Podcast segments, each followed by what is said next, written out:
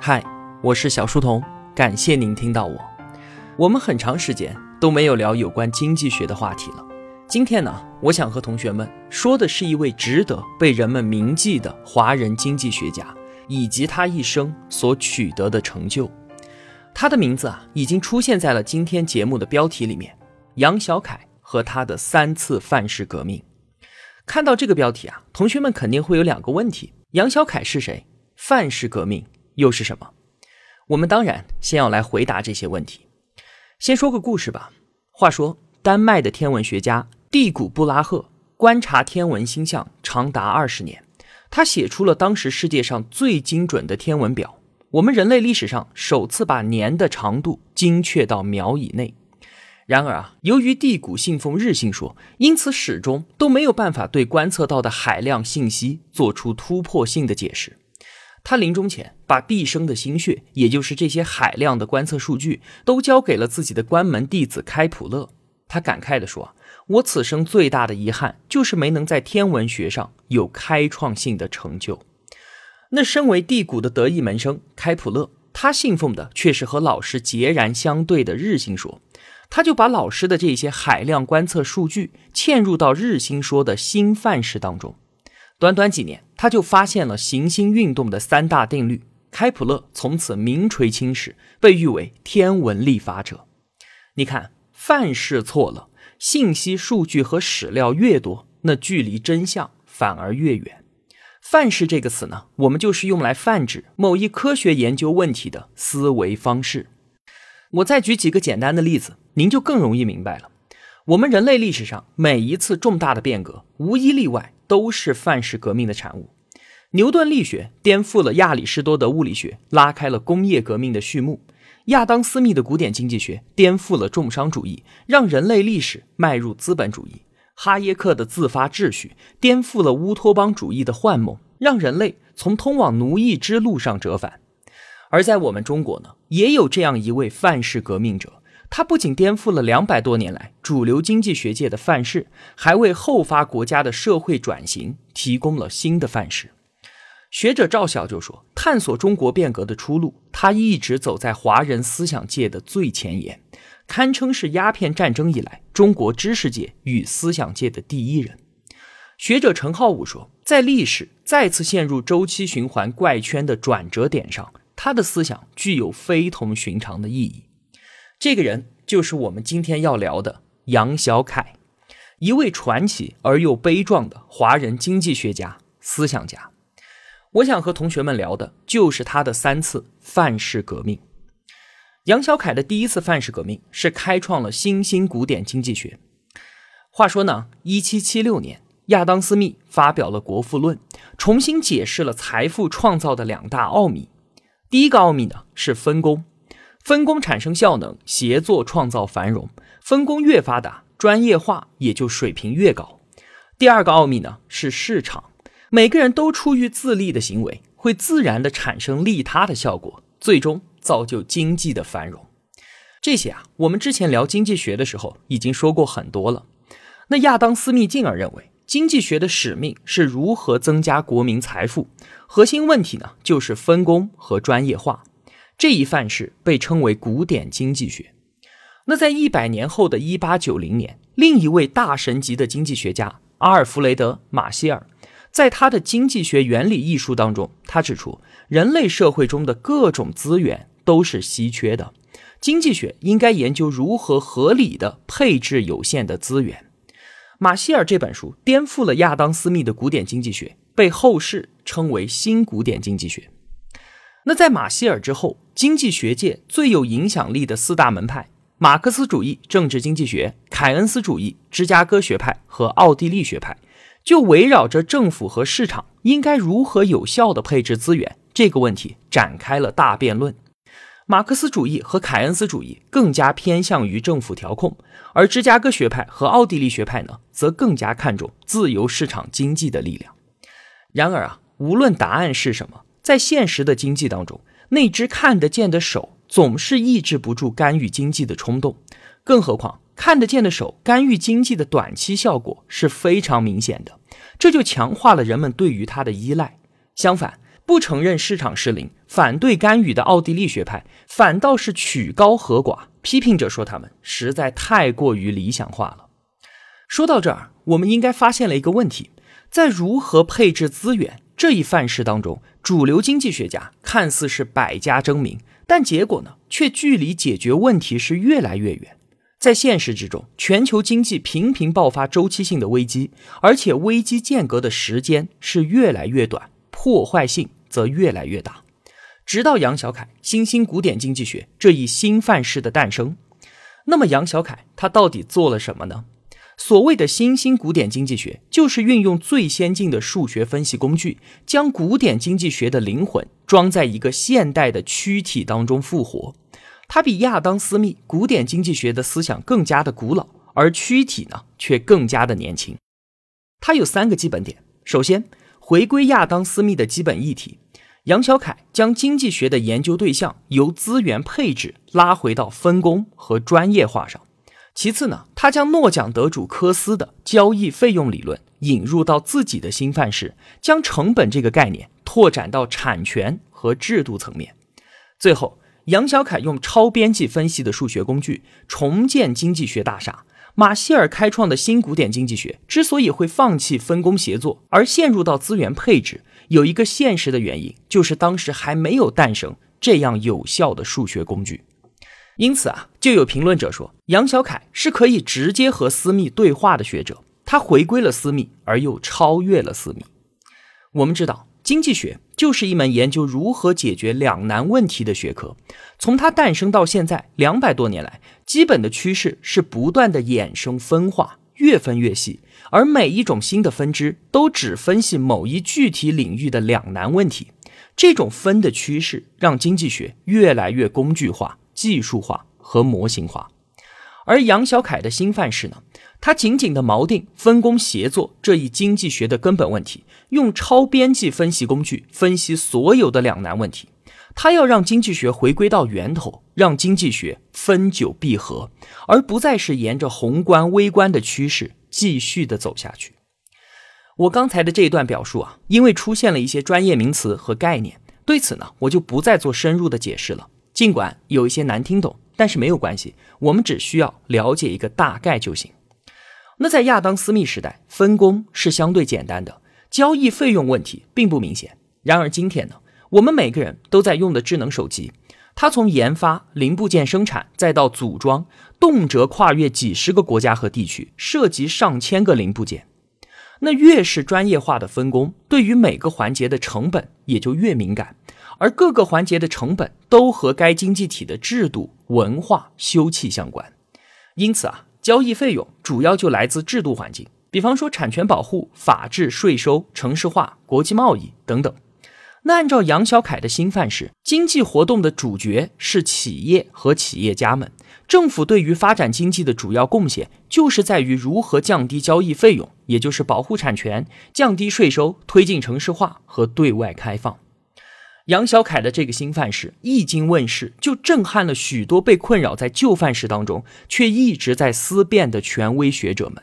一九八零年代，经济学界德高望重的毛于轼老先生，在第一次听到杨小凯的研究框架时，便有一种豁然开朗的感觉。而在那一年，杨小凯仅仅是武汉大学的一名临时工。二零零二年，诺贝尔经济学奖得主布坎南。两次不易赞美之词，向诺奖评选委员会推荐杨小凯。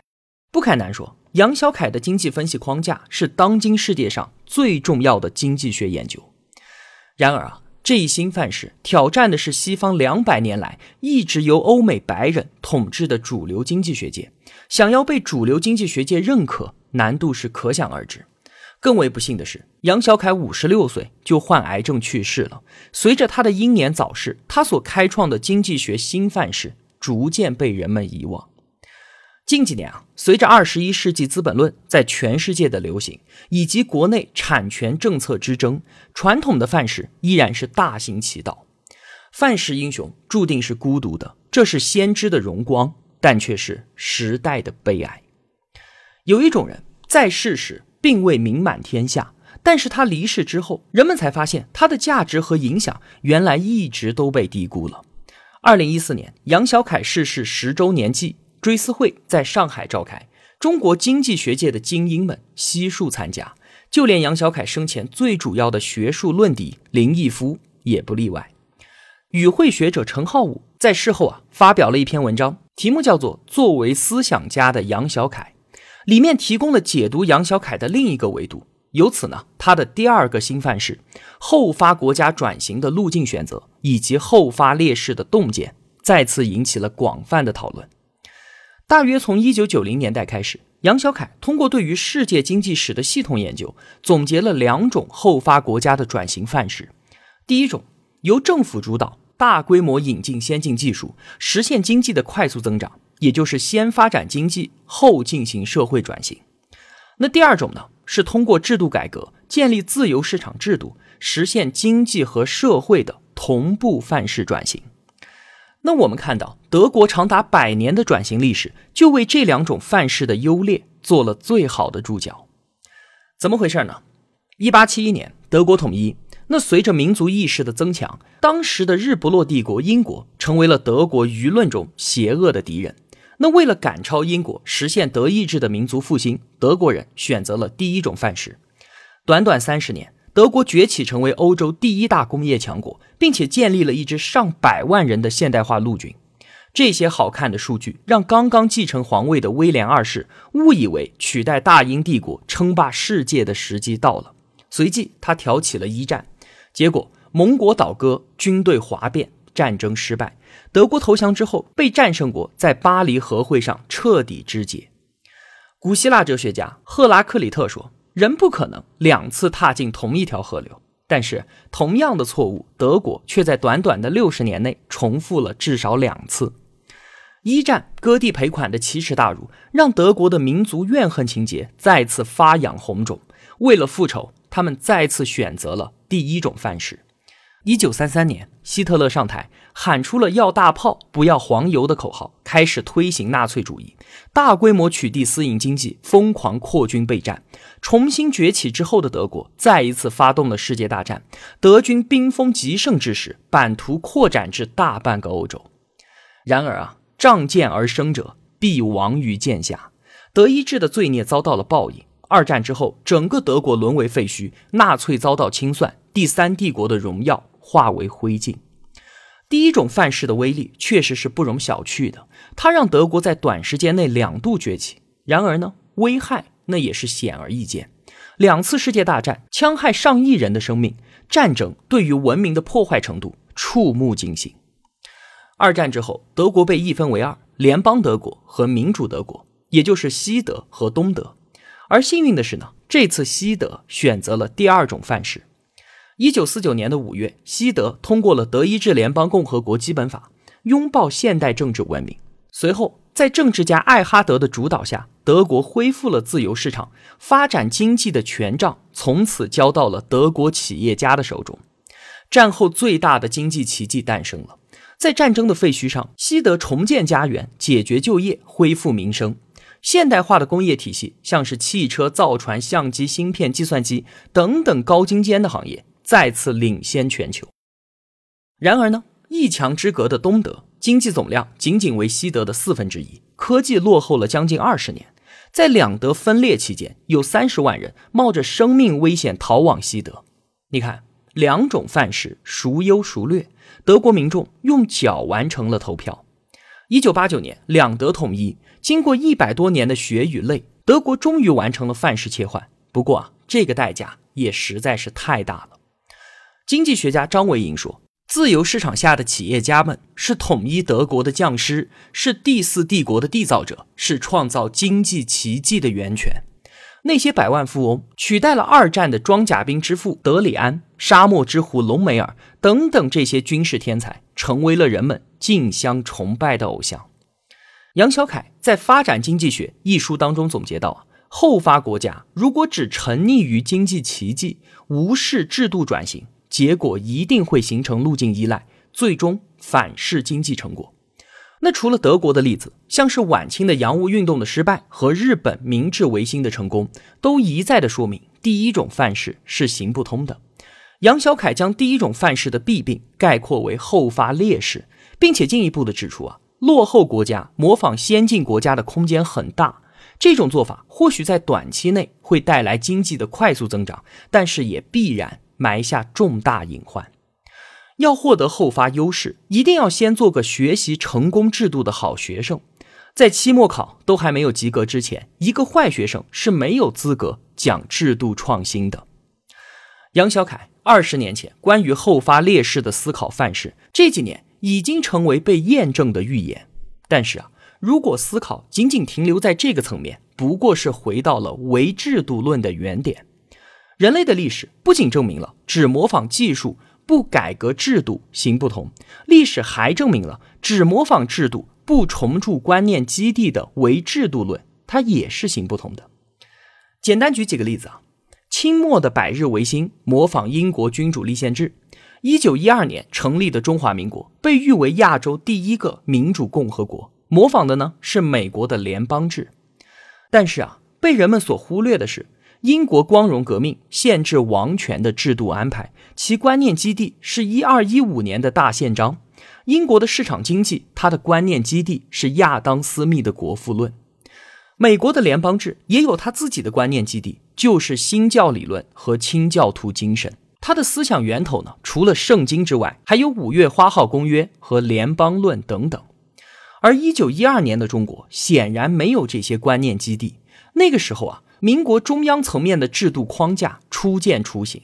然而呢，上至总统，下至议员，他们的脑子里面大多都还是君君臣臣、父父子子的观念。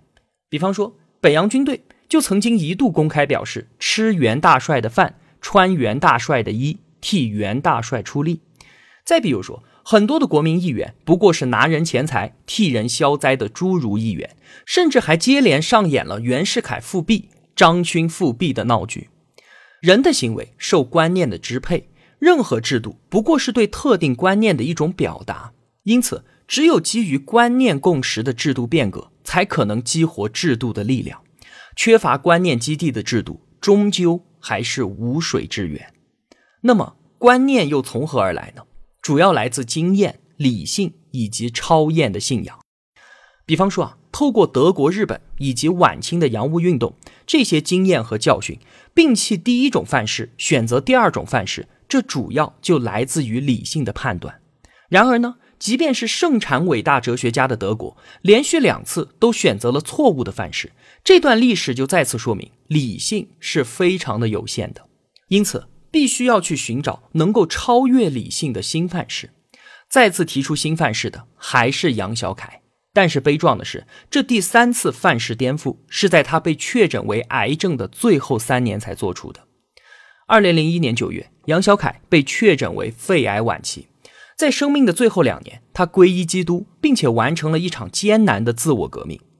杨小凯就认识到，脱离文化和信仰的土壤，认为仅仅依靠制度转型就能够包治百病，这是肤浅的。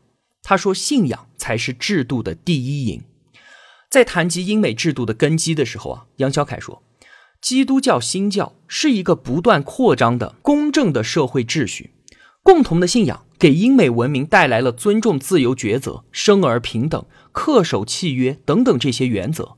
而这些正是自由市场的源头，也是公平的政治游戏规则、分权制衡的基石。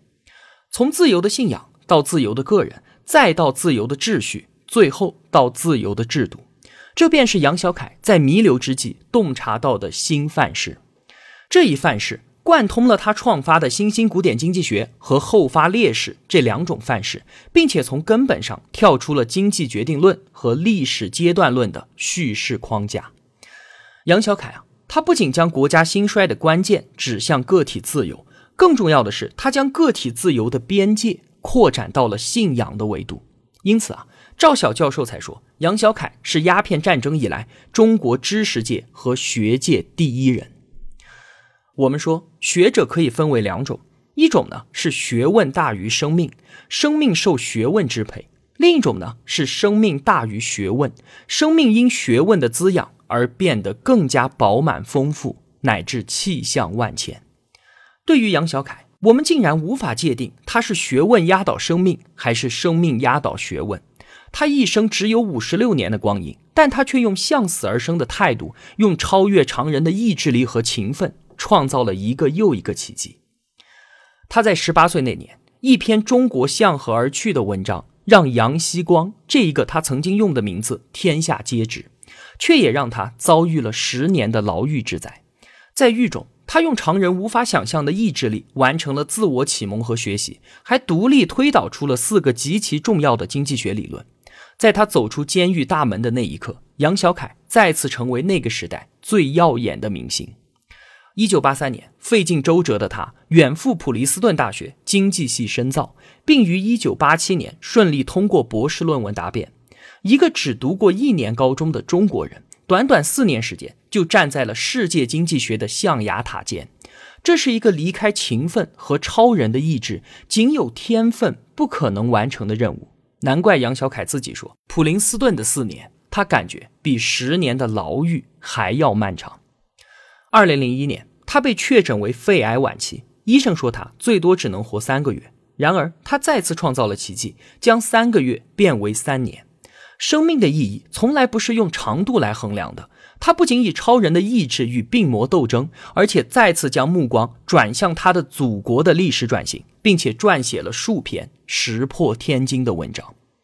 作为一名经济学家、思想家，杨小凯创造的最大奇迹，无疑是在他短短二十六年的学术生涯当中，呈现给世人的三大范式革命。